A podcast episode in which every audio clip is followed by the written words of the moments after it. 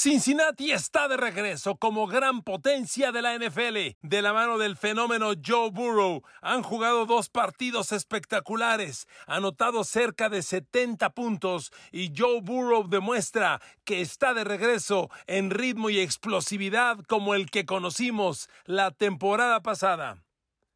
¿Qué tan cierto es el despertar de Jets y Giants de Nueva York? Aquí lo vamos a analizar. Queridos amigos, bienvenidos a mi podcast. Un abrazo y gracias, muchas gracias por el favor de su atención.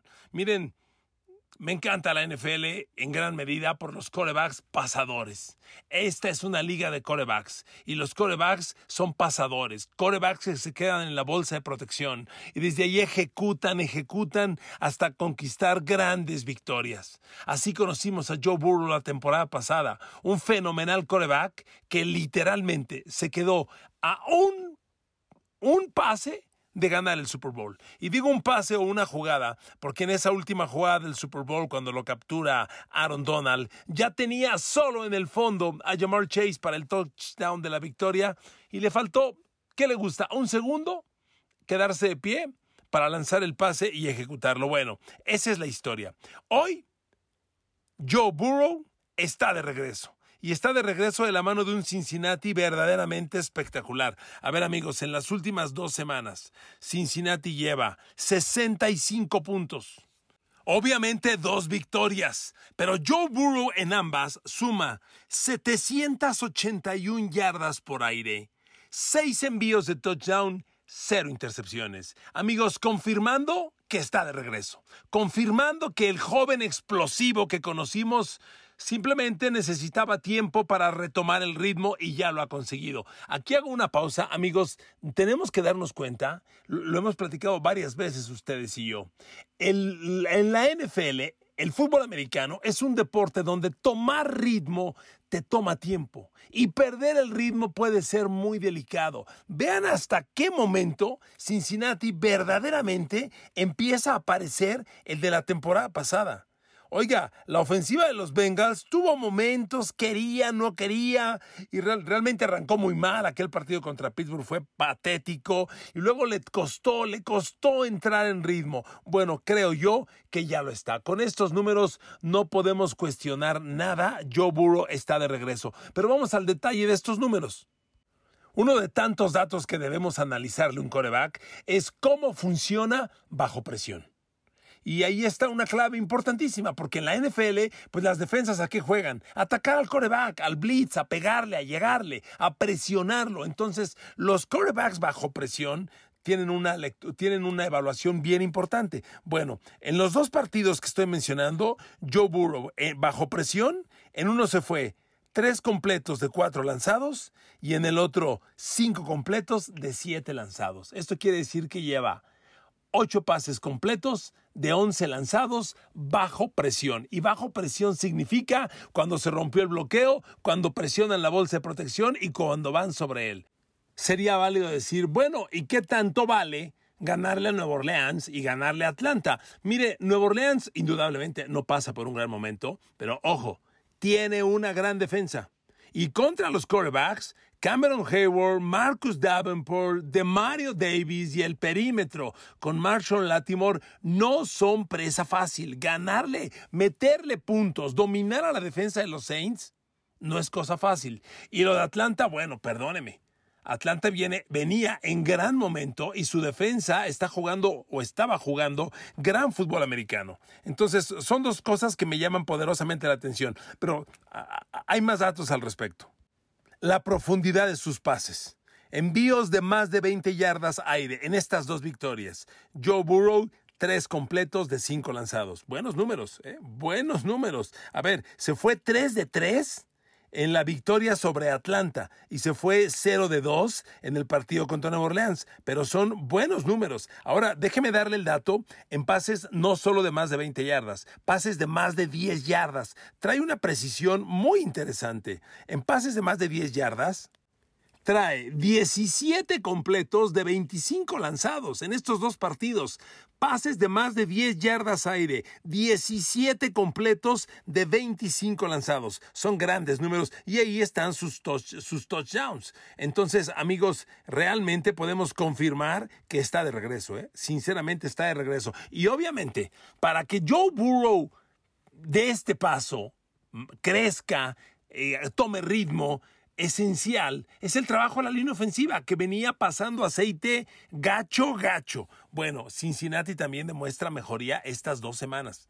Usted dirá, aquí es válida la evaluación. ¿Y cómo anda el pass rush de los Falcons y de Nueva Orleans, que son los dos rivales? Le vuelvo a decir, los Saints, Cameron Hayward y Marcus Davenport, par de bestias. Atlanta no es excesivamente dominante para atacar corebacks, pero tiene su gente. Grady Jarrett, hombre interior, empezando por ellos. Mire, la, defensa, la, línea ofensiva de Cincinnati en estos dos partidos se ha comportado respetablemente. A ver, permitió dos capturas contra Atlanta y tres contra Nueva Orleans. Digo, no es lo ideal. Pero si le rascamos, encontramos progreso. Le voy a decir por qué. En el juego contra Nueva Orleans, de las tres capturas que permite Bengals sobre Joe Burrow, dos son responsabilidad de Joe Mixon, el corredor, que se quedó en funciones de bloqueo. Él falla, acepta dos capturas y entonces el resto de la línea ofensiva solo permite una. Creo que no está mal. De hecho, la línea ofensiva contra Nueva Orleans permitió una captura, dos golpes y siete apresuramientos. Creo que son números interesantes. Contra Atlanta, dos capturas, dos golpes, tres apresuramientos. Son muy buenos números, honestamente. Leyendo estos dos partidos, eh, la línea ofensiva empieza a subir de nivel. Quienes permitieron las capturas contra Atlanta fueron una Alex Capa, que es el guard derecho, y la otra Jonah Williams. Jonah Williams, y aquí hago una pausa. Jonah Williams está patético. Este chavo no mejora. Recuerden que Cincinnati trajo tres nuevos linieros ofensivos, centro, hogar derecho y tackle derecho. Jonah Williams es el tackle izquierdo. Fue una primera de draft de Cincinnati y primera alta. Fue top 10 hace como cuatro años, de Alabama, lo recuerdo muy bien. Bueno, pues Jonah Williams anda pasando aceite, pero muy feo. Se lo digo de verdad, terrible. En el balance total de lo que va de la temporada, agárrese fuerte. Si usted es fan de los Bengals, agárrese fuerte.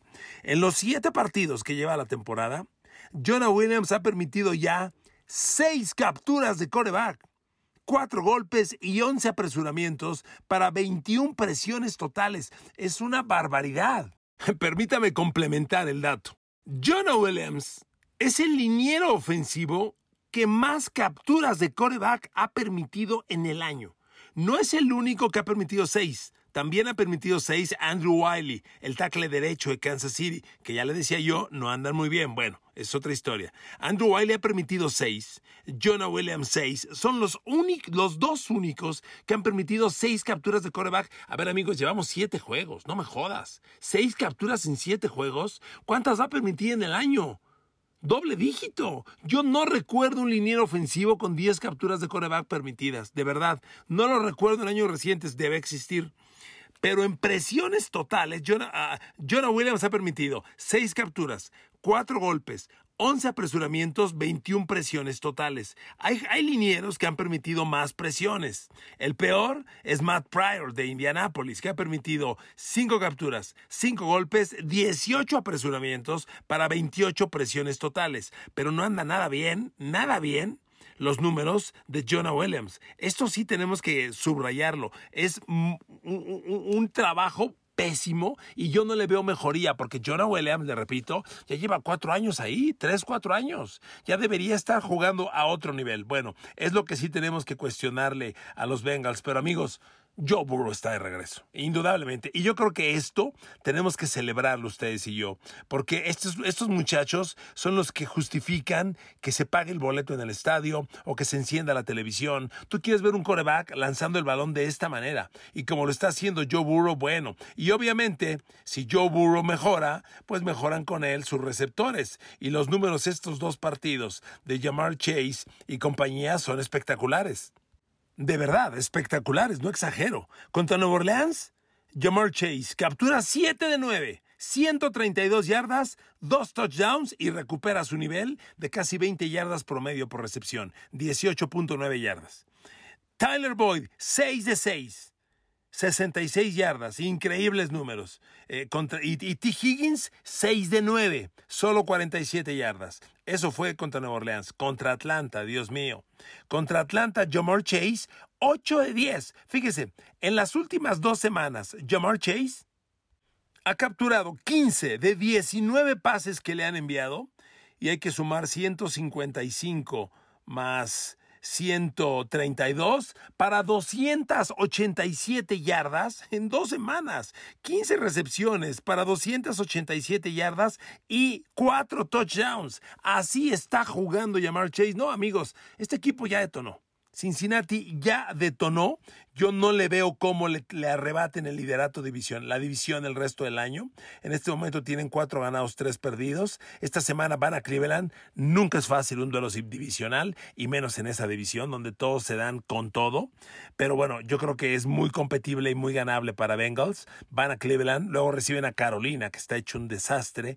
Van a Pittsburgh, no va a ser fácil, pero a Pittsburgh le han tomado la medida muy bien le han tomado la medida muy bien. Claro, este año perdieron con, con, todo lo que hubo en ese partido, pero el año pasado lo dominaron. Vaya, como se ven las cosas, Cincinnati debería ser favorito. Luego van a Tennessee y reciben a Patrick Mahomes en un duelo fundamental el, el 4 de diciembre. 4 de diciembre. Amigos, Joe Burrow está de regreso, hay que celebrarlo y de verdad que con estos números no queda uno más que ponerse de pie y aplaudirle. Vámonos con Nueva York. A ver amigos, ¿le creemos o no le creemos a Jets y Giants? ¿Usted qué dice? Miren, para los fans de Jets y Giants, mis felicitaciones. Son muchos años esperando. Digo, todos los Giants, cuando menos, tienen ese par de Super Bowls contra Tom Brady que fueron fantásticos, con Eli Manning impresionante, histórico. Ahí se ganó el Salón de la Fama, en esos dos. Este, pero los Jets, es medio siglo de penas, medio siglo de penar y penar, sinceramente. Pero amigos, están de regreso. Digo, yo creo que nadie puede negar que en este momento, cuando uno, cuando uno mira a los, a, los, a los New York Giants y a los New York Jets, hay que reconocer que están pasando por un gran momento. Oiga, cinco ganados, dos perdidos los Jets, seis ganados, un perdido los Giants. El número habla. Ganar es ganar. Entonces, aquí lo primero que hay que reconocer, Brian Dable y Robert Sale, mis respetos. Le han dado la vuelta a dos franquicias ultra perdedoras. Ahora, llevan tantos años abajo que inevitablemente tienen que reclutar buenos jugadores. Cuando usted ve a los Giants, por ejemplo, Saquon Barkley, bueno, Saquon Barkley no solo fue una primera de draft, creo que fue el 2 o el 3 global. O sea, eh, se proyectaba que iba a ser un fenómeno. Finalmente está jugando como tal, finalmente. Eh, la defensa, Kayvon Thibodeau, bueno, Thibodeau, primera de draft este año y top 10. Y así le podemos ir sumando y sumando y sumando talentos de altísimas posiciones de draft. Misma historia de los Jets. Y entonces, tarde o temprano, armas un buen equipo. Ahora, amigos, a ver.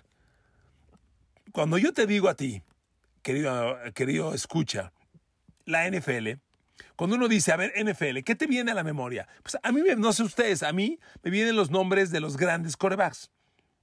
Dices hoy NFL, Josh Allen, Patrick Mahomes, Tom Brady, los grandes corebacks de la NFL. La NFL, quiérase o no, es una liga de corebacks. Se gana y se pierde por los corebacks. Y los Giants y los Jets son una versión muy semejante a lo que era Dallas hace dos semanas.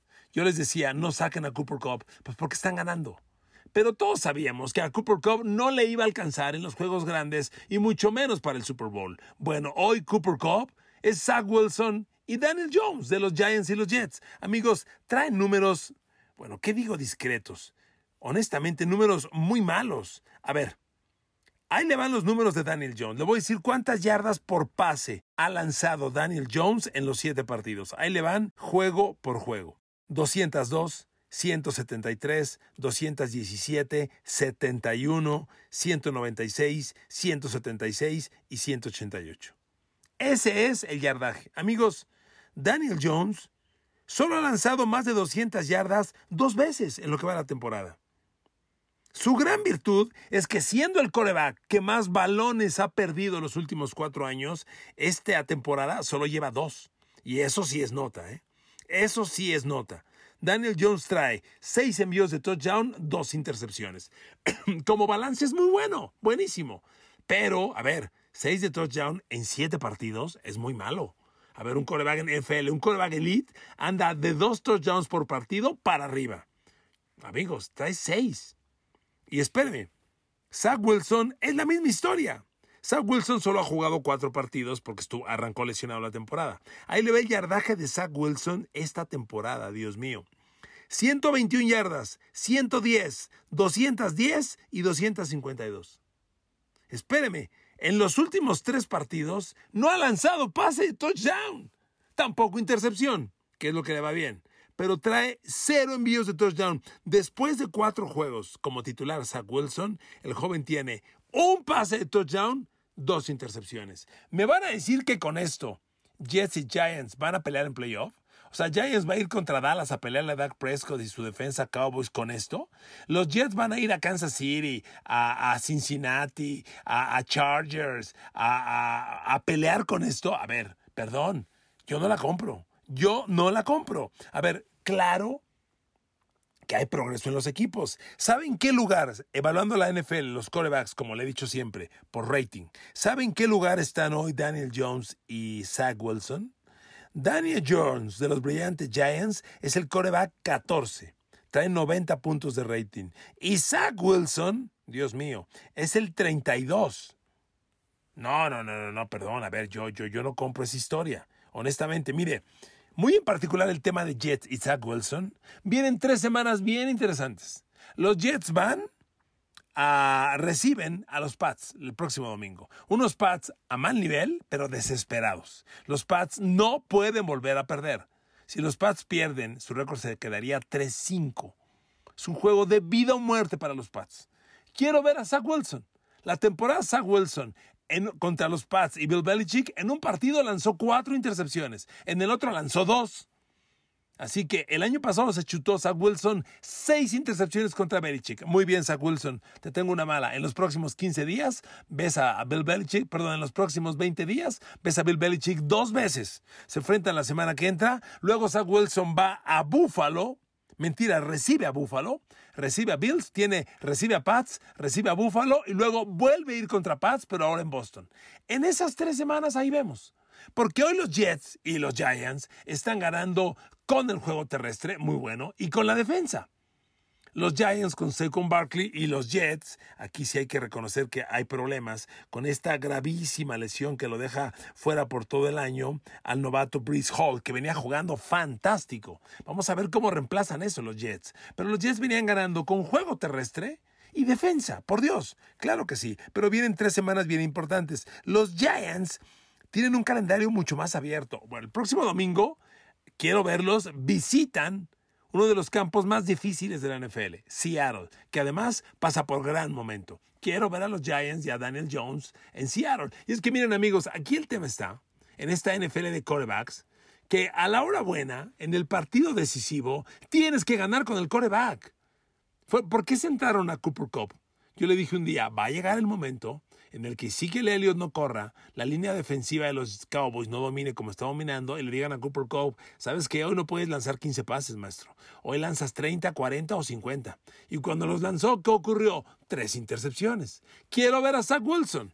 Mire, Zach Wilson en pases lanzados, en los cuatro partidos ha lanzado 26, 18, 21 y 36 lanzados los pases completos de Zach Wilson partido por partido. 16, 10, 14 y 18. No me jodan. En el último partido hace dos semanas, Josh Allen completó 41 de 62. Con estos números, a ver, ¿a quién le toman el pelo? Daniel Jones es la misma historia, no le, miento, la misma historia.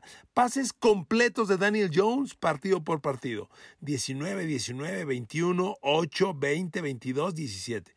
No, no, no, no, a ver, completa la mitad de los que completa un coreback elite en un partido de alta exigencia. Entonces, amigos, los quiero ver ahí. A ver, no estoy criticando al equipo. O sea, el progreso es innegable.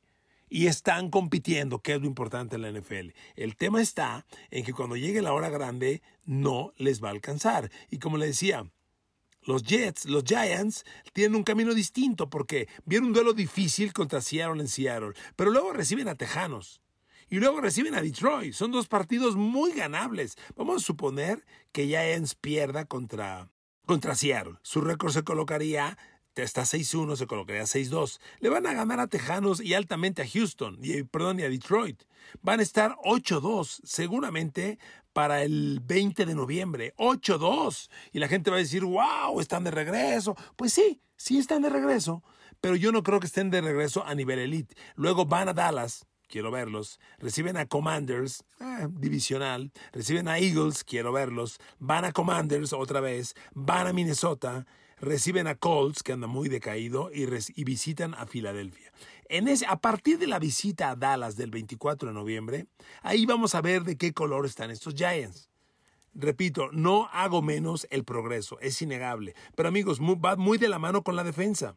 A ver, la defensa de los Jets es la 10 de la liga con menos puntos recibidos. Los Jets reciben menos de 20 puntos por partido. A ver, esto es muy loable. Y los Giants no están muy lejos, eh, perdón. Los Giants están todavía mejor. Los Giants son la, sexta defensa, la sexta mejor defensa en puntos permitidos.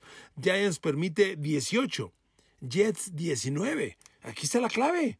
Este es juego terrestre y defensa. Muy bien, es bien válido tarde o temprano, va a llegar el día que le pidas a tu coreback, lanza 30, 40 pases, 50 pases, como ocurre en la NFL de todos los días, y gana el partido. Y ahí quiero ver si a Daniel Jones y a Zach Wilson les alcanza. Zach Wilson todavía es un prospecto, todavía está en desarrollo, pero Daniel Jones ya lleva cuatro temporadas en la NFL y amigos, hay maderitas que no agarran el barniz.